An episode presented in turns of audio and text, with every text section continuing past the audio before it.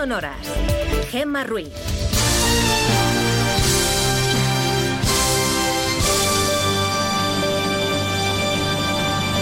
Son las 5 y 6 de la mañana, las 4 y 6 en Canarias. Buenos días.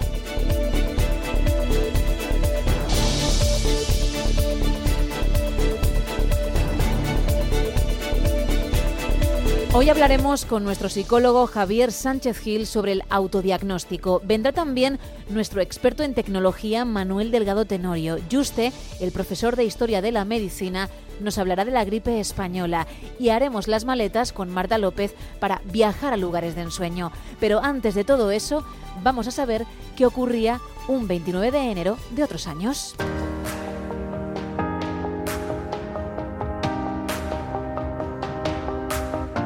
Arrancamos, nunca mejor dicho. Para poner la carga a la altura que le corresponde. Y al conductor en el puesto que se merece. Mercedes-Benz lanza la furgoneta que distingue entre carga y conductor, porque sabe ser dura con el trabajo y suave con quien la conduce porque sus 76 caballos se imponen en todas partes y porque su técnica se ha desarrollado para reducir costos y aumentar el rendimiento. Nueva furgoneta Mercedes-Benz. Distingue entre carga y conductor. Acabamos de escuchar un anuncio de 1987 de un modelo de furgoneta Mercedes-Benz de la época. Ya ha llovido, pues justo 100 años antes, el 29 de enero de 1886, el ingeniero alemán Karl Benz patentaba en Alemania el primer coche impulsado por un motor de combustión interna que contaba con tres ruedas. Nuestra siguiente parada es en 1945. Nacía el actor estadounidense Tom Selleck, conocido por papeles como el del Dr. Richard Burke en Friends o el detective Magnum P.I.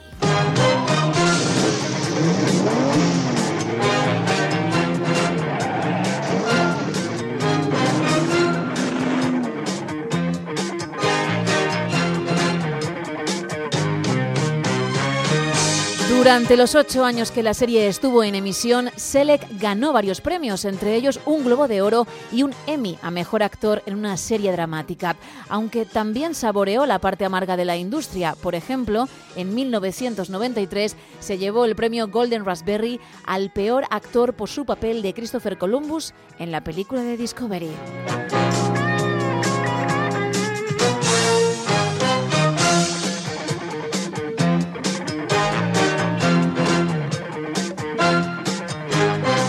De 1945 a 1954, porque el 29 de enero de ese año venía al mundo la reina del entretenimiento en Estados Unidos, Oprah Winfrey, que tras 50 años de carrera, ojo, cuenta con una fortuna de 2.800 millones de dólares, según el último informe de la revista Forbes, puede presumir de haber entrevistado a grandes personalidades de diferentes ámbitos. Escucharemos ahora tres fragmentos. La entrevista a Michael Jackson en la casa del artista, en la que Oprah recordaba que el cantante no había censurado ningún tema para el encuentro, la de Whitney Houston en el teatro donde solía actuar su madre y donde ella, siendo niña, había dejado al público alucinado al interpretar un tema. Contó que fue ahí cuando su madre le dijo que tenía un don que debía explotar y la entrevista del príncipe Harry y Meghan Markle que decidieron hacer por su salud mental, especialmente la de ella, que como confesó había atravesado una época muy oscura en la que quiso quitarse la vida. Ladies and gentlemen, Michael Jackson. Well, how nervous are you right now? Mm, I'm not nervous at all, actually. You really aren't? No, I never get nervous. You don't? No. No, not even for your first interview and it's live around the world? I thought you'd be a little nervous, but that's great no. because if you're not nervous, I won't be nervous. I just wanted to let the world know that uh, when we agreed to do this interview, um, you said that you would be willing to talk to me about everything, and we haven't discussed one single question that's going to be uh, asked here tonight. Just wanted to make that That's right. very true. Very true. So here we sit in the Town Hall Theater, Yes. which I understand has great meaning for you because when I first talked to my producers, I go, We're not going to Whitney's house. We're not sitting in her living room. We're not. And they said, No, Whitney wants to do it at this place because it holds special memories and value. Why? very dear one. And I will never forget, I was at this side of the stage. I walked out to the front, And I began to sing, and the whole audience rushed to the stage. It was that moment that my mother said, God has smiled on you, and this is what you're supposed to do. I need to do this for my family. This is not a surprise to anybody. It's really sad that it's got to this point, but I've got to do something for my own mental health, for my wife's, um, and for, for Archie's as well, because I could see where this was headed. Look, I was really ashamed to say it at the time and ashamed to have to admit it to Harry, especially, um, because I know how much loss he suffered. But I knew that if I didn't say it, that I would do it. And I, I just didn't, I just didn't want to be alive anymore. Viajamos ahora hasta el 29 de enero de 1977 porque venía al mundo el actor estadounidense Justin Harley, conocido por su papel de Kevin en la serie This Is con el que ganó en dos ocasiones, junto a sus compañeros, el premio del Sindicato de Actores al Mejor Reparto, aunque la producción cuenta con más galardones. Mira, que no pienso huir de esto. Randall, ¿Te por crees favor, que no sabes que es lo mejor para ella porque pasaste un día con ella, porque la llevaste a un estreno de cine? Creo que sé que es lo mejor para ella porque nos lo dijo ¿Cómo te Randall y tú atreves, se lo has tío, a presentarte aquí después de 40 años? ¿Cómo te atreves? No, ¿cómo me atrevo a qué? ¿Cómo te atreves a fingir que te importa lo que quiera nadie que no seas tú?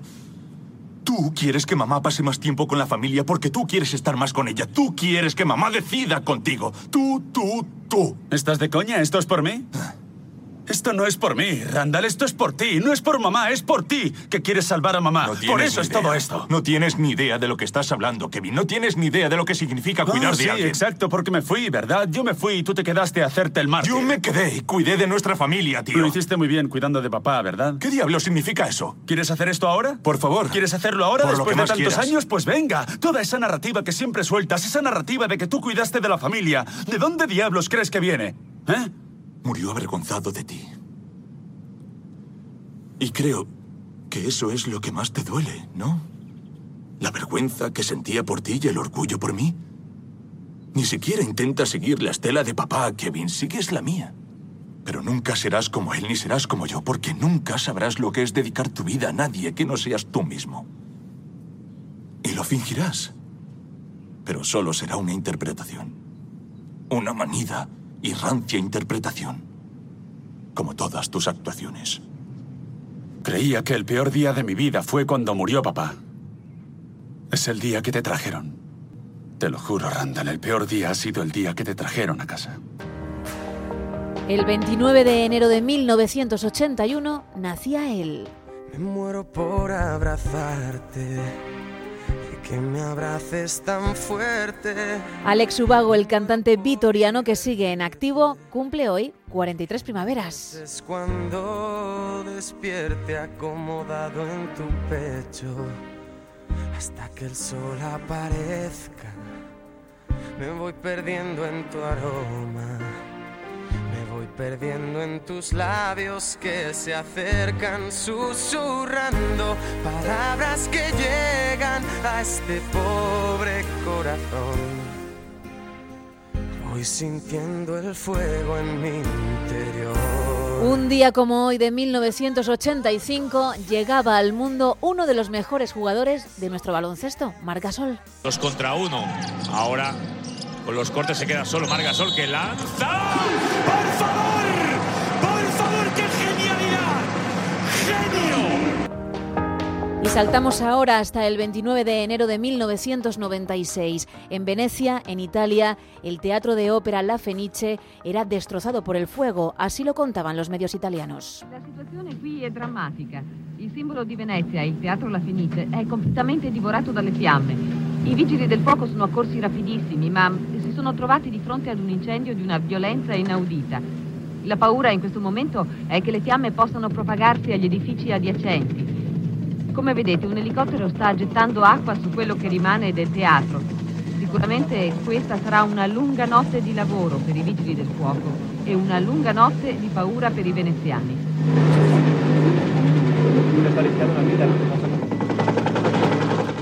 Otra mala efeméride del 29 de enero de 2015 nos dejaba para siempre esta actriz por culpa del maldito cáncer. El suelo, el suelo español afecta a todo el que lo pisa. Aunque lo pise poco, ¿eh? Por ejemplo, Cristóbal Colón. Un genovés que se pasaba el día en barco. Se le ocurre bajarse un momento en España y es para pedirle un crédito a la reina Isabel. Bueno, pues para convencerla le enseña un huevo. Y se lo dan. El crédito. Bueno. Entiendo. Bueno, tú te imaginas que vas a un, a un banco a pedir una hipoteca y el del banco te dice, ¿tiene usted un aval? Y tú no, mejor, tengo un huevo. Y el del banco, pues si quiere un préstamo, va a necesitar los dos. Hombre, claro.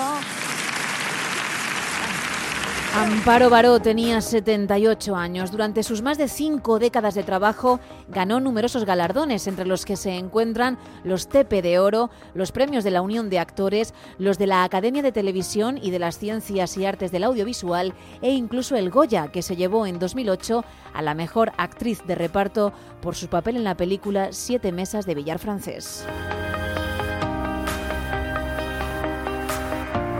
Y para terminar el repaso, me he reservado una buena efeméride de 1982. Tal día como hoy, venía al mundo ese año el cantante estadounidense Adam Lambert, más conocido por ser la voz principal actual de Queen. Adquirió gran popularidad en Estados Unidos al participar en el concurso American Idol, en el que quedó segundo, y a nivel mundial cuando Brian May se enamoró de su talento. Cuenta también con carrera en solitario y con uno de sus temas es con el que nos vamos a quedar, una versión del Holding Out for a Hero de Bonnie Tyler.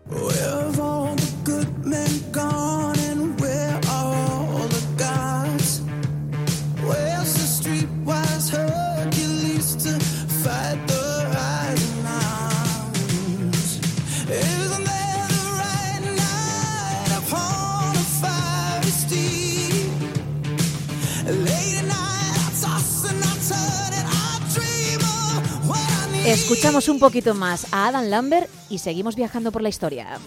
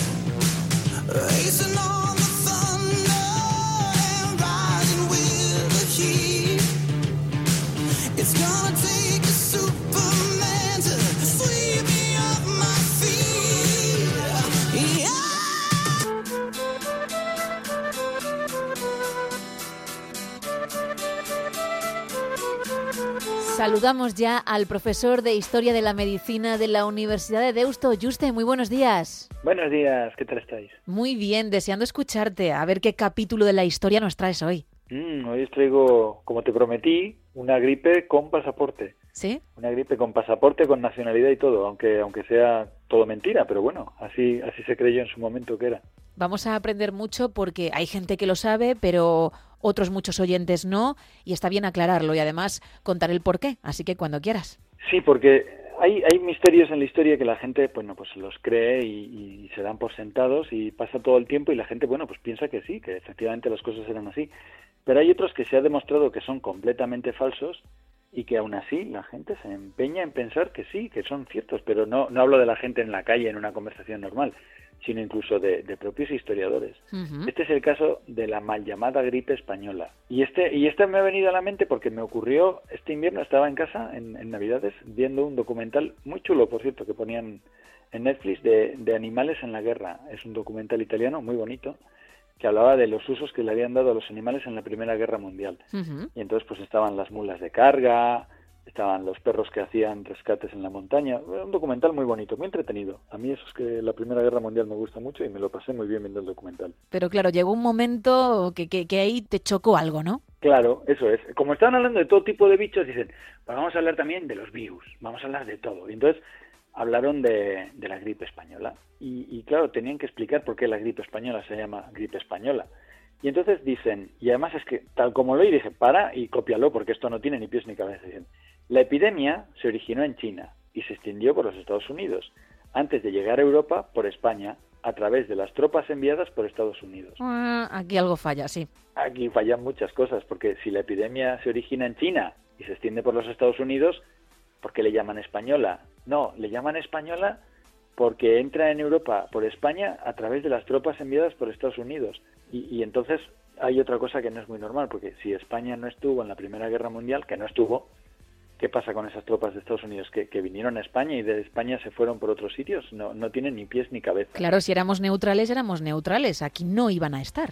Claro, pues esa, esa pregunta tan normal que nos podemos hacer tú y yo, o cualquiera que, que sepa, el que no lo sabe, pues bueno, pero cualquiera que sepa que España era neutral, pues estos señores que han hecho un documental que además está muy bien, o sea que es un documental muy chulo, no se la hacen, no, no se explican, no, no, se preguntan por qué. Dicen, pues vale, pues ya está, pues eso sí, pues los tropas entraron por, por España eh, y no es, no es así. El problema fue muy diferente. Uh -huh. El problema es que esas tropas, efectivamente, la, la, la, gripe no se sabe exactamente, parece que empieza a la vez en Japón, en China, incluso en Estados Unidos, pero bueno, por las investigaciones que se han hecho se puede decir que los primeros casos son tal vez en China y después en Estados Unidos, aunque a lo mejor empiezan a la vez, bien, en Estados Unidos eh, se empiezan a producir contagios y entre otros sitios empiezan en, en fortificaciones de los Estados Unidos, en, en cuarteles. Uh -huh. Uno de ellos en Fort Riley. Cuando esos soldados que están enfermos de gripe, unos casos más graves, otros casos más leves, empiezan a ser embarcados para ser llevados a Europa, a la guerra, a la Primera Guerra Mundial, pues llevan con ellos el virus y cuando vienen a, a Europa, que evidentemente no vienen a España porque es un país neutral, no pueden venir, van a Francia directamente, Ajá. llevan consigo la enfermedad. Entonces la enfermedad se empieza a producir en Francia, pues en el mes de, se empieza a reproducir en Francia en el mes de febrero, en el mes de marzo, no, no se sabe exactamente, pero lo que está claro es que es antes de que llegue a España. Luego de Francia se va extendiendo a Bélgica, Alemania y a España. ¿Qué es lo que ocurre? Lo que ocurre es que España es un país neutral, como ya hemos dicho. Entonces hay muchas noticias que se pueden dar porque no son un secreto. Si en Francia, en un pueblecito, habían fallecido 25 personas de gripe, el gobierno le puede decir a la prensa, no cuentes esto, no cuentes Claro. esto porque le podemos dar información a los alemanes, es un secreto.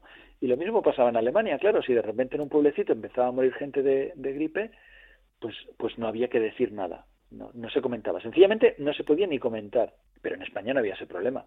Entonces, en España se empiezan a producir casos en los pueblos y así, de gente que empieza a morir, pero, pero mucha gente que empieza a morir. Lo, lo anuncian, claro, oye, un- una especie de enfermedad, una gripe, lo que sea, está, está matando gente. Claro, eso ya es diferente para los franceses o para los alemanes o para los ingleses, es diferente, porque ya no es un pueblecito de Francia donde está muriendo gente, es una noticia que se está dando en España, eso sí lo pueden publicar. Noticias del frente, bla, bla, bla. Y otras noticias, en España se están produciendo muertes por lo que parece un caso de gripe. Entonces, como la prensa española habla de la gripe y como la prensa europea, que está en guerra, habla de los casos de gripe en España, todo el mundo dice, uy, una gripe que ha empezado en España, la gripe española. Claro, al no tener la censura militar, como tú bien apuntas, Claro. y, y poderlo contar de forma clara y veraz, ala, en ese país es donde comenzó todo. Exacto, y la gripe española fue una gripe verdaderamente mortífera, ¿eh? o sea, fue Terrible. una cosa brutal, brutal. Para que nos hagamos una idea, la Primera Guerra Mundial empieza en 1914, termina lo que es la Primera Guerra Mundial en 1918, pero después de la Primera Guerra Mundial se producen un montón de conflictos. En Rusia va a haber una guerra civil, entre griegos y otomanos va a haber, luego turcos, va a haber una guerra muy dura, la guerra greco-turca, que va a terminar con la creación de la República de Turquía, va a haber una guerra civil en Finlandia, en Lituania, va a haber guerras entre polacos y, y rusos, va polacos y soviéticos, va a haber, va a haber un montón de guerras, sobre todo en el este de Europa, va a haber un montón de guerras. Bueno, pues se calcula que en un caso máximo, máximo, pudieron morir 20 o 22 millones de personas en total, entre 1914 y pongamos 1924 Ujú. unos 20, que ya está bien, ¿eh? 22 millones de personas. Bueno, pues en unos pocos meses, entre 1918 y 1919, la gripe, solo la gripe, mató entre 50 y 100 millones de personas. Qué barbaridad, qué horror. Ni el ser humano con todo su empeño destructivo, y la Primera Guerra Mundial fue muy destructiva, ¿eh? No hubo grandes, grandes invasiones como en la Segunda Guerra Mundial, aunque por ejemplo Serbia o Rumanía fueron invadidas completamente, y Bélgica, pero, pero hubo, hubo empleo de armas químicas, hubo intensos cañoneos, hubo, hubo todo tipo de formas de intentar eliminar al ser humano como fuera.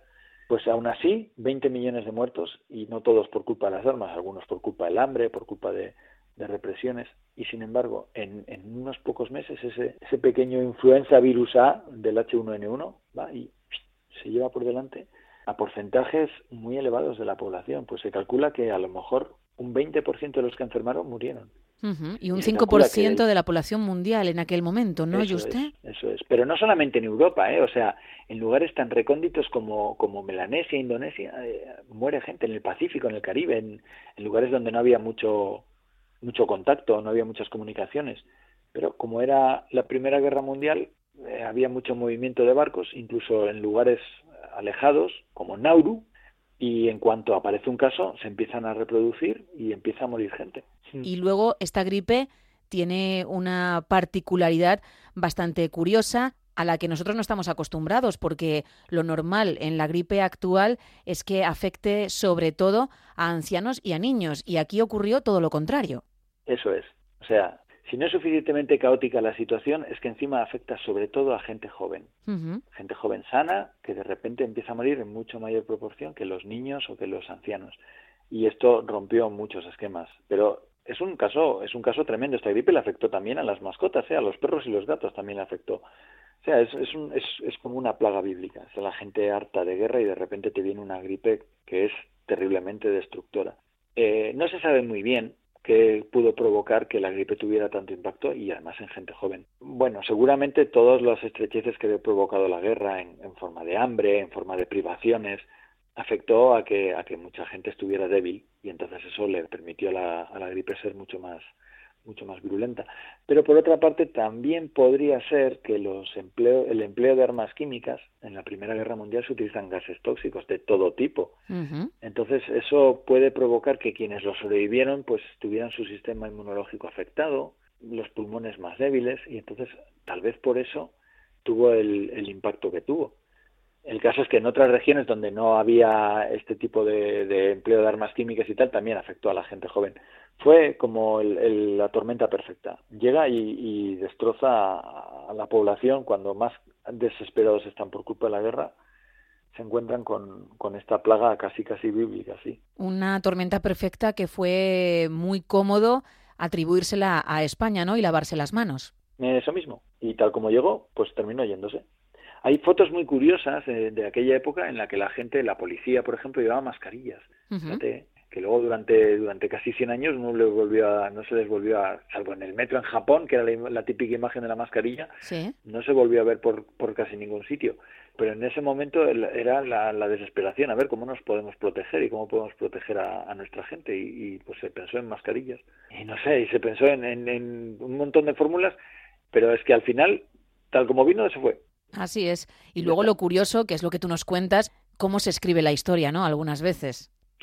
Verdad Ya te que de repente le cojan y le digan, la gripe española. Pero a mí, mira, que la gente crea que se llama gripe española, pues bueno, pues no pasa nada. Pues le pusieron ese nombre y, y no vas a dudar de todo lo que te dicen. A ti fue la gripe española, pues ya está. Lo que me sacó de mis casillas, digo, pero a ver, una gente que ha hecho un documental tan chulo y que, que además son buenos, que de repente cojan y digan, esto que viene por las tropas que vienen de Estados Unidos, dices, pero no te has parado a pensar que eso no puede ser. Claro. Y sabes, como historiador, porque me da mucha rabia esto Dime. Porque cuando yo estoy dando clase estoy seguro de que puedo meter la pata así. y entonces estoy seguro de que a lo mejor algún alumno mío dice, pero este tipo, ¿cómo está diciendo esta barbaridad? Que, sé Y yo me da más que él, rabia porque a lo mejor, claro, y a lo mejor no me doy cuenta de que estoy diciendo una burrada, que es que no me he parado ni a pensar lo que estoy diciendo. Lo doy por bueno y a correr. Y, y a veces en la historia te encuentras con estas trampillas, ¿eh? cosas que, que piensas, pues nada, pues ya está, eh, a correr. Y no, no, a correr no. Hay que, hay que intentar ser un poco, un poco críticos, por lo menos cuando te ponen las pistas y decir, pues si esto no puede ser, esto no puede ser así. No, y que además a es un capítulo importante, ¿eh? Y usted es un capítulo Claro. importante que se perdieron, porque no saber que España fue neutral en ese primer conflicto, pues es algo a tener en cuenta, ¿eh? Sí, sobre todo porque estás haciendo un, un documental sobre la Primera Guerra Mundial, o sea que te tienes que, no, no estamos hablando, yo qué sé, de la guerra de Crimea. Eso es, era, el, era el campo en el que ellos estaban trabajando. y, y sin embargo se encuentran con esto, bueno, pues ya está. Nos vino muy bien que tú lo vieses, que te percatases de ello para luego poderlo hablar así, ¿eh? Sí, ¿verdad? Además, así, si estamos algún día por ahí y dicen la gripe española. No, pero mira, no fue española, fue por culpa de la prensa. Exacto, mira, yo me lo llevo porque sabía que no era española, pero no el por qué. Así que algo más que he aprendido y el equipo también. Y entiendo que Pues mira muchos que- oyentes también, así que fantástico. Oye, pues sabes una cosa, para la semana que viene creo que os voy a traer el caso de un misterio. Vale, ¿eh? Lo que tú nos digas, nosotros estamos abiertos a aprender todo, ¿eh? Sí, sí, porque a lo mejor para cuando... Sí, porque iba a traerlo... Cuando lo oí dije, uy, qué caso más curioso, lo voy a dejar para más adelante, pero estoy pensando que a lo mejor el misterio se resuelve, fíjate tú qué mala suerte sería, y nos quedamos con el misterio resuelto, así que yo creo que os lo traigo dentro de un par de semanas, el misterio. No nos vamos a arriesgar cebando la historia, no, no. Por si acaso, como tú dices, Eso. la trataremos cuanto antes.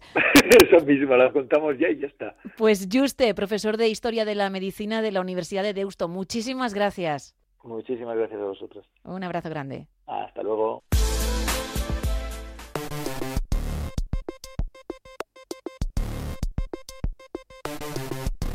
Y de vuelta al presente, vamos a hablar de algo que obviamente es actualidad, la tecnología, con uno de nuestros expertos en la materia, con Manuel Delgado Tenorio. Muy buenos días. Buenos días, Gema, ¿cómo estás? Muy bien, ¿y tú?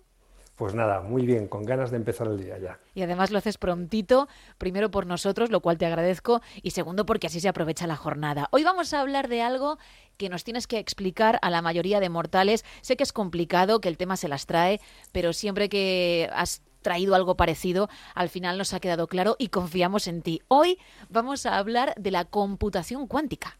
Bueno, pues gracias por la confianza. Vamos a ver si Así es. estoy a la altura de las expectativas, porque efectivamente es un tema que tiene su dificultad para explicar. Eh, a ver, la computación cuántica es una forma avanzada y distinta, muy distinta de computación, de esto que llamamos la computación, llamémoslo convencional, ¿no? O Ujú. clásica. Esto a lo que estamos todos muy acostumbrados eh, que es la base de los ordenadores, de nuestros teléfonos móviles y de la mayoría de los eh, componentes y dispositivos electrónicos que hay a nuestro alrededor. Esto es algo ya que tenemos pues todos muy conocido y que pues, se basa en principios eh, pues que ya nos resultan muy familiares, como por es. ejemplo pues el tema de los ceros y los unos. ¿no? Eh, la computación convencional pues utiliza los ceros y el cero y el uno, es decir, utiliza componentes electrónicos que son capaces de registrar si en ese momento lo que contienen es un cero o es un uno. Si tiene una carga eléctrica o no la tiene, pues en función de eso tiene un cero o un uno. La computación cuántica no es tan sencilla porque este tipo de ordenadores se están desarrollando basándose en los principios de la física cuántica, que es esa rama de la física que a veces, pues, cuando oímos cosas eh, que vienen ¿no? de, de- de esa línea, pues nos resultan tan curiosas, ¿no? Como por ejemplo eh, la metáfora esta que mucha gente conocerá del gato de Schrödinger, ¿no? Este que no sabemos si está vivo o muerto y si hacemos algo por saber si está vivo o muerto, entonces cambiamos su estado, ese tipo de cosas, ¿no? Pues todo eso es de lo que hablamos de física cuántica. ¿Qué ocurre con eh, pues una de las, digamos, consecuencias o una de las características ¿no? de cuando se trabaja desde la perspectiva de la física cuántica es que una partícula pues puede no solamente tener eh, esa información que decíamos de un 0 o un 1, Ujú. sino también la suma incluso de esos dos estados al mismo tiempo, ¿no? que eso es, una vez más, pues eso la metáfora del gato de Schrödinger, ¿no? que está vivo y muerto al mismo tiempo, pues esto, eh, que suena así como un poco frívolo, es lo que es la base de la computación cuántica ¿no? y que nos permite eh, guardar más información, por decirlo de alguna forma, en una unidad de cálculo que va mucho más allá de lo que es posible eh, con un transistor convencional de un ordenador normal y corriente, ¿no? que solo es capaz de guardar el 0 y el 1. Pero en realidad la, la- digamos que las ventajas o las capacidades de la computación cuántica, aunque la base es eso, ¿no? esa capacidad que hay para guardar, digamos, más información que un simple 0 o un simple 1, eh, viene también dada por el hecho de que los elementos, los componentes con los cuales se crean estos ordenadores cuánticos no son piezas físicas convencionales, ¿no? sino que aunque hay distintas formas de hacerlo, pues digamos que una de las que más a menudo se utilizan en investigación para crear este tipo de, máquinas, pues son eh, mantener partículas, mantener partículas subatómicas. Eh, controladas dentro de un campo electromagnético o mantener eh, materiales superconductores pues, a temperaturas bajísimas, cercanas al cero absoluto. Todo esto lo que nos permite es tener muchísima velocidad de procesamiento. Eh, en unos órdenes de magnitud muy superiores a los de la computación convencional. Es decir, un ordenador cuántico, en caso de que llegue a ser posible construir uno ¿no? a la escala suficiente y con la funcionalidad suficiente, sería exponencialmente más potente que el ordenador convencional más potente que hayamos desarrollado hasta entonces. Imposible de imaginar a día de hoy. Aunque uno lo intente, es imposible. Es muy difícil, efectivamente, de, de imaginar esas capacidades. Pero fíjate que cuando hablo de estas cosas, hablo de si se llega, si se construye, ¿no? Porque Sí, aunque sí. llevamos mucho tiempo ya oyendo hablar de computación cuántica, en realidad eh, todo esto que hemos oído hasta ahora eh, siempre está, digamos, eh, todavía en fase de investigación. Es decir, no un ordenador cuántico no es algo que podamos comprar. Existen modelos, existen prototipos, existen avances e iteraciones sobre pues, lo que se ha ido construyendo en la última década, pero en realidad no hay modelos comerciales ni hay una explotación comercial todavía de ningún ordenador cuántico. Siempre nos movemos, cuando hablamos de computación cuántica, todavía en el campo de la mera investigación. Entonces, claro, eh, de momento todo esto de lo que hablamos, pues son, pues digamos, es el potencial de lo que teóricamente nos puede llegar a ofrecer la computación cuántica. El caso es que, aunque, como bien dices, es difícil imaginarse lo que puede venir, eh, sí que podemos imaginar, sí que podemos ir intuyendo por dónde van los tiros de lo que nos puede ofrecer. Y claro, ofrece posibilidades enormes, ¿no? porque estaríamos hablando de ordenadores con una capacidad, pues como hemos dicho, ¿no? Notablemente superior a la de cualquier ordenador que se haya construido, ordenador convencional, que se hubiera construido hasta entonces. Pero claro, fíjate lo que eso significa. Hoy confiamos en que hay cosas que son seguras gracias a que ningún ordenador actual es capaz de, digamos, de romperla. ¿no? Y hablo muy específicamente de cuestiones relacionadas con criptografía, con la seguridad de la información. Sin embargo, un ordenador cuántico, en caso de que llegase a existir con capacidad, eh, digamos, de cálculo suficiente y que fuera funcional suficientemente, tendría suficiente capacidad como para romper los códigos criptográficos más avanzados que tenemos hoy día. Qué barbaridad. Sí, es una barbaridad y eso nos da una idea de, bueno, es una tecnología que nos ofrece un potencial enorme, ¿no? porque cosas que hoy podemos tardar meses o incluso años en ser capaces de procesar, de computar, pues un ordenador de estas características sería capaz de hacerlo en apenas unos pocos segundos. Pero claro, eso tiene su perspectiva positiva, que es muy obvia, y también su perspectiva negativa, como esto que acabo de, comentar. Lo que hoy consideramos seguro dejaría de serlo en el momento en el que existiera un ordenador cuántico completamente funcional. Hemos dicho eso, que parece imposible de imaginar o al menos muy difícil, pero lo mismo se pensaba quizá hace algunos años con la inteligencia artificial. Lo digo para aquellos que no nos movemos en, el mundo tecnológico o el chat GPT y ha llegado, con lo cual son hipótesis, pero se está investigando y a lo mejor en dos años charlamos de esto con, no voy a decir facilidad, porque entiendo que costará comprender de qué va, pero sí con mucha más normalidad de lo que lo hacemos ahora. Sí, efectivamente, no debemos descartar que nos encontremos en un plazo corto con un avance que nos haga cambiar por completo ¿no? la perspectiva sobre la escala temporal en la que nos movemos. Igual dentro, como bien dices, de pues un par de años hay una noticia de un avance que nos hace ver el futuro de la computación cuántica mucho más cercano de lo que actualmente está. Eso desde luego no debemos descartarlo. Pues Manuel Delgado, recordamos tu blog, muy sencillito, manueldelgado.com, para todos aquellos que quieran seguir aprendiendo sobre el mundo de la tecnología y a ti desearte una semana espléndida y dentro de unos días seguimos charlando, ¿vale? Pues lo mismo te deseo, Gema, y a toda la audiencia. Un abrazo. Igualmente.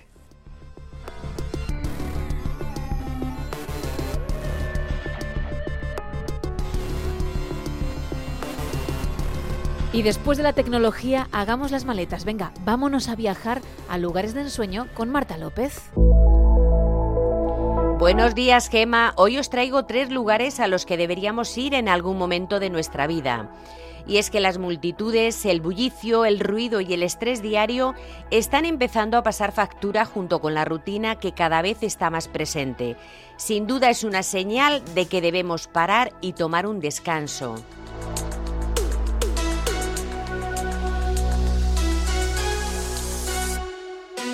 Irse lejos, desconectar del día a día, viajar para descubrir destinos idílicos en el fin del mundo te apetece, pues te ayudamos a elegir algunos lugares que nunca olvidarás. Ponemos rumbo a un destino emblemático en las proximidades de Panamá, las Islas San Blas, famosas por sus playas idílicas y especialmente por su calma y tranquilidad, pues aún no han atraído a demasiados turistas. Alejador de las instalaciones de hormigón y de los hoteles de lujo, los viajeros se alojarán en casas ecológicas construidas con materiales encontrados en la isla.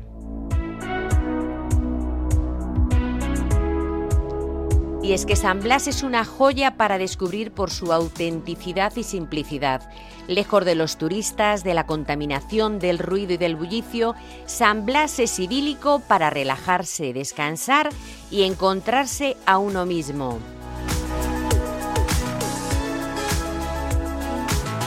Seguimos con destinos naturales y ahora te recomendamos que visites el archipiélago Fernando de Norona, situado en el noreste de Brasil, ha recibido el estatus de parque natural gracias a sus paradisíacas playas y a su exuberante naturaleza.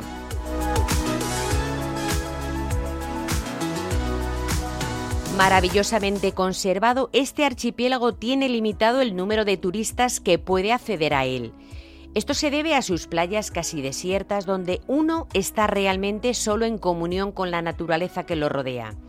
Famoso por una de las playas más hermosas del mundo, Bahía do Sancho, el archipiélago también es conocido por haberse convertido en un lugar ideal para buzos, surfistas y senderistas.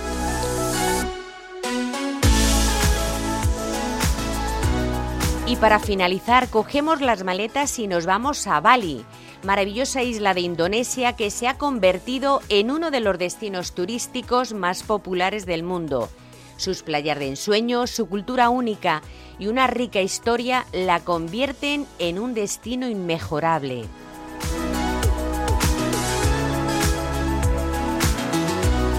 Pero si no te gusta estar tirado en la playa o visitando templos, Bali tiene muchas otras opciones para ti, desde el ascenso a un volcán hasta el rafting o los paseos en bicicleta.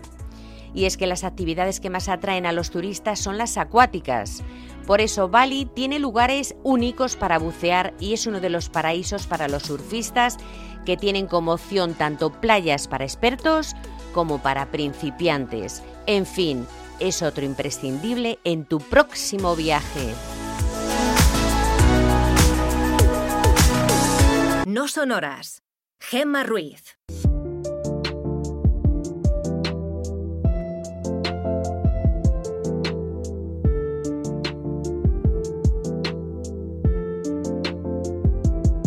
Ya me está esperando al otro lado nuestro psicólogo Javier Sánchez Gil. Muy buenos días. Muy buenos días, Gemma, ¿qué tal? Bueno, Javier Sánchez Gil o lo que queda de Javier Sánchez Gil, porque ahí vas, ¿eh? En tu proceso de recuperación de ese gripazo. Efectivamente, puedo ser yo o no serlo. bueno, ánimo, ¿eh? Ánimo que por lo que me has contado a micro cerrado, algunos síntomas ya se han ido, así que se ve la luz al final del túnel. Hoy vamos a hablar de los peligros del autodiagnóstico. Efectivamente porque hoy me gustaría comenzar el día pues contándote algo que, que, nos solía pasar a los estudiantes de psicología cuando cursábamos cierta asignatura y que además, pues bueno, pasa también a cualquier hijo de vecino. Nadie se libra de esto. Vale. Para poner más en contexto al oyente, las asignaturas de las que estábamos hablando son todas las relacionadas con psicopatología, como por ejemplo psicopatología general, psicopatología clínica o psicopatología infanto-juvenil. En estas asignaturas la idea era repasar absolutamente todos los trastornos habido y por haber relacionados con la salud mental, ¿no? Entonces, podíamos estudiar desde la depresión o ansiedad, que son como más conocidas, hasta la esquizofrenia, la bipolaridad, el trastorno del espectro autista o incluso el trastorno de personalidad. En dicha asignatura pues veíamos absolutamente todos los trastornos, como ya te he dicho, categorizados, con sus síntomas, sus consecuencias, sus explicaciones, absolutamente todo. ¿Qué crees que nos pasaba a los estudiantes cuando dábamos esta asignatura? Pues que os sentíais identificados con alguna de ellas, ¿no? Esto me pasa, yo encajo aquí. Exactamente. Si no te sentías identificado con el trastorno completo, siempre decía algún síntoma tengo o con algún detalle y ya empezaban entonces las paranoias. ¿Tendré yo depresión mayor? ¿Estaré pasando por un episodio de hipomanía? Aquel día en la playa tuve un brote psicótico. No suelo enterarme muy bien de las cosas. ¿Tendré un déficit de atención e hiperactividad, ¿no? El famoso TDAH. Sí. Pues incluso los profesores sabían que este tipo de cosas podían pasar y avisaban al inicio de la asignatura. Oye, seguramente os sentiré identificado con muchas de las cosas que hay en los libros, pero que no, que no lo tenéis vosotros. Y que no solo hay que tener en cuenta eh, los criterios diagnósticos de forma aislada, sino que hay que verlo todo en su conjunto. Claro, porque aunque se dice que cada cabeza es un mundo, al final la mente humana funciona de una determinada manera. Entonces entiendo que a más gente le habría sucedido en el pasado, a ellos mismos, y de ahí la advertencia, ¿no? Exactamente. Al final ellos habían pasado por nuestros zapatos también Claro. y sabían lo que iba a ocurrir. Vale. Al final, todos estamos dentro de un continuo en cada aspecto que hablamos de la psicopatología. Cuando nos acercamos a alguno de los extremos es cuando realmente hay un problema. Por ejemplo, imaginemos que en un extremo está el sentirse bien y en el otro la depresión mayor. Podríamos situar en el centro de ese continuo la tristeza, por lo que si estoy cerca del polo, sentirme bien, no habría problema. Y tampoco lo habría al encontrarme entre el centro, que recordemos que es la tristeza, y el polo de sentirse bien. Vale. Pero ¿qué pasa cuando sobrepasamos la tristeza, la mantenemos en el tiempo y nos acercamos al polo de depresión mayor? Pues bueno, que ahí sí habría un problema. Exacto. Y quizás sí necesitaríamos ayuda profesional. Pues esto mismo que hemos hecho con la depresión, la tristeza y la normalidad se puede aplicar a cualquier psicopatología que quiera. Todos estamos dentro de un continuo, nadie se libra. Es interesante, ¿eh? Es para reflexionar.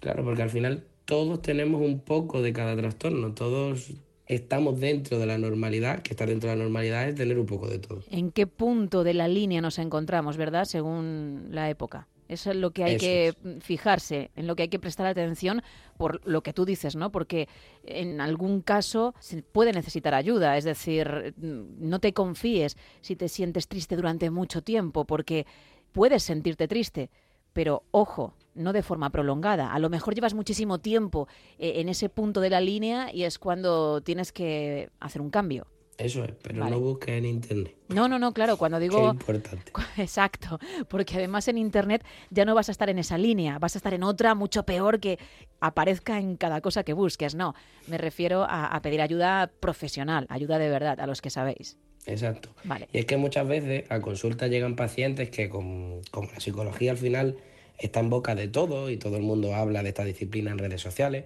vienen con autodiagnósticos ya hechos por ellos mismos, por lo que han leído o porque han visto tal vídeo donde se habla de X trastorno y al final pues te ves identificado. Y esto sería en el mejor de los casos. También he tenido pacientes que directamente, como hablábamos hace una mejilla, mm, buscan lo que creen que son sus síntomas en Google y empiezan a ver páginas a cada cual más loca donde se malinforman de lo que tienen. Claro, porque está muy bien que la salud mental se ponga sobre la mesa, que sea un tema que se trate, porque por desgracia hace años era impensable. Pero para vosotros, los psicólogos, psicoterapeutas, también psiquiatras, esto ha sido bueno, pero las redes sociales lo han ensombrecido, porque claro, insisto, está muy bien que se trate el tema, pero entiendo que como en otros ámbitos también aparecerán los que no tienen ni idea, pero mm, en sus vídeos, en determinados perfiles, sientan cátedra, etcétera. ¿Esto lo habéis notado los profesionales que realmente os dedicáis a ello? Sí, totalmente, porque al final, como se suele decir, cada maestrillo tiene su librillo. Y como en la psicología está en boca de todo, pues bueno, todo el mundo dice, pues a mí me sirvió esto, o yo creo que tengo esto. Y entramos en, en problemas. Que por otro lado, también toda esta visibilidad que se da siempre es positiva porque Claro. poner la salud mental encima de la mesa es, es guay siempre. Ahí va yo, que el hablar de ello por fin, después de años y años, es algo maravilloso, pero siempre hay cosas o personas que lo pueden ensombrecer y ahí entra en juego el mundo de las redes sociales, ¿no?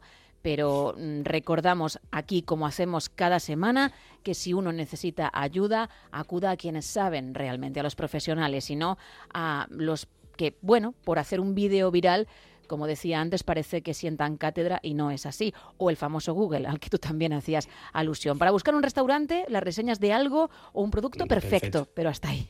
Eso es. Pero hasta ahí, hasta ahí. Vale. Y pues tú sabes, pongo me duele la rodilla en el buscador y probablemente tenga 18 tipos de cánceres distintos. Mejor no mirar ni chequear. Vale, perfecto. Bueno, pues continuamos, ¿eh? porque habíamos hecho este paréntesis que creo que era importante destacar, pero hay más, ¿no, Javier? Eso es, y es que no es extraño que vengan a consulta gente también y te digan, pues, soy persona PAS, que significa las siglas de persona altamente sensible, que sería una especie de diagnóstico utilizado por un tipo de personalidad para definir a personas con un sistema nervioso más fino o sensible. Cuando exploras un poco más, te das cuenta de que solo les pasa cuando entran en cierta tienda de perfume que tiene la luz como si fuera el platillo volante de un, en plena abducción Sí. y que molesta a cualquiera. Que no, no eres paz, simplemente te afecta la luz un poquitito más que a la media, pero no sales de la tienda chillando, ni te tiras al suelo, ni pataleas por tus sentidos están sobreestimulados. ¿no? Tampoco es extraño que entren en consulta personas que dicen tener depresión, porque están todo el día tristes. Y cuando comienzas a explorar, tienen como 20 razones por las que su vida no les gusta. Están incómodos, tienen problemas por resolver y sencillamente no les pasa nada que no les pasaría a cualquiera en esa misma situación. O por otro lado, creen tener depresión, pero cuando ahondan en sus problemas vemos que recientemente ha fallecido algún familiar o alguna persona cer- cercana y sus síntomas cuadran mejor con el duelo que con la depresión. Claro, es una tristeza normal que, que tiene que pasar, necesita su proceso, pero no te autodiagnostiques dando por hecho que ya tienes esa depresión de la que hablamos, ¿no? Eso es. Y en conclusión, lo que quiero que se quede todo el mundo es que no hay que buscar en internet, no hay que malinformarse por ahí y que, pues bueno, no hagas caso o, no hagas tuyo cualquier trastorno que oigas hablar, ya que como hemos hablado muchas veces, la realidad se construye mediante las palabras. Y si me comienzo a definir como por ejemplo depresivo, me voy a comportar como depresivo, me voy a sentir como se sienten los depresivos y voy a tener pensamientos depresivos. Exacto. Mejor ante la duda, pues bueno, acuda a un profesional que te pueda ayudar a identificar realmente lo que está ocurriendo y ponte sus manos para comenzar a cambiar tu vida. Al final es un bucle y, y un pensamiento atrae a otro que probablemente sea mucho peor que el primero, etcétera, ¿no? Y es una rueda en la que entras y ya no puedes salir. Eso es, y ya no solo el pensamiento, también genera cambio en tu emoción y cambio en tu conducta. Y ya se retroalimenta todo. Totalmente. Pues Javier, antes de despedirte, como es habitual en tu sección, vamos a destacar una de las consultas que la gente te realiza vía WhatsApp y que tú de forma anónima pues siempre respondes. Pero de todas esas consultas, esas dudas que nuestros oyentes mandan, siempre elegimos una para tratar de forma anónima en antena por si alguien se siente identificado o identificada con ese problema. Si te parece, Primero recordamos el teléfono, luego también tus canales para quien desee acudir a, a, terapia, para quien necesite una ayuda mayor. Pero si solo quieren consultar algo, ¿cuál es el teléfono? El teléfono es el 656 55 04 84. Genial, pues ¿con qué consulta nos quedamos en esta ocasión? Venga, vamos a ello. La consulta dice, hola Javi, me encanta tu sección cada lunes, la espero con ganas para empezar la semana mientras me tomo el primer café de la mañana. Mira qué bien. Y no lo dudo porque es temprano, ¿eh? sí. Aprovecho el consultorio para una duda.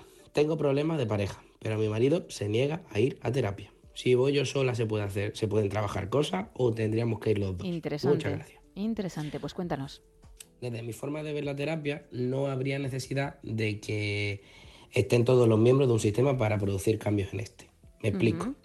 Si tomamos como sistema una pareja, por ejemplo, esta se, se, definiría como una interacción de dinámica entre ambos miembros, por lo que si cambiamos la dinámica de uno de ellos, la interacción de la pareja entera sería diferente. Vale. Por tanto, con un solo miembro de la pareja se puede trabajar terapia de pareja y con un solo miembro de familia se puede hacer terapia de familia. Solo tienes que pedir ayuda y yo te la daré. Claro, porque al final si tú cambias tu forma de comunicarte con esa persona, de tratarla, si quiere continuar no le va a quedar otra que adaptarse a ese cambio y de alguna forma cambiar también, si no, no hay nada que hacer. Efectivamente, siempre pues, claro, es más fácil si vienen los dos miembros de la pareja, sí, sí. porque se le da idea a los dos, pero si no, se le da idea a uno y hace que la interacción cambie. Perfecto. Pues ahora sí, vamos a recordar también tus canales, tanto si quiere ir una pareja a terapia como si una sola persona necesita esa ayuda, ese empujón para mejorar y, puede acudir a ti. Pues si he sobrevivido a esta gripe, me pueden encontrar en el Centro Elemental de Málaga o en consulta online para todo el mundo. ¿Cómo pueden contactar conmigo? Pues por ejemplo en el Instagram arroba no te sientes en el diván, en www.javiersanchezgil.com en el apartado pide cita o directamente en el mismo número de teléfono de antes, en el 656 550484. Pues Javier, mucho ánimo, recupérate prontito y si estás bien, que yo espero que sí, hablamos en unos días, ¿vale? Hasta dentro de unos días. Chao, chao. Chao.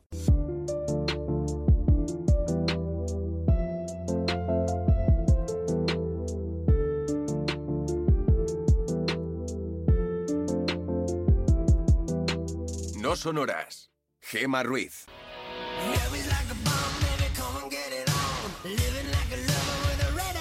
Pues hasta aquí el No Sonoras de este 29 de enero. Que pases un feliz lunes y recuerda que mañana regresaremos a partir de la una y media de las doce y media en Canarias.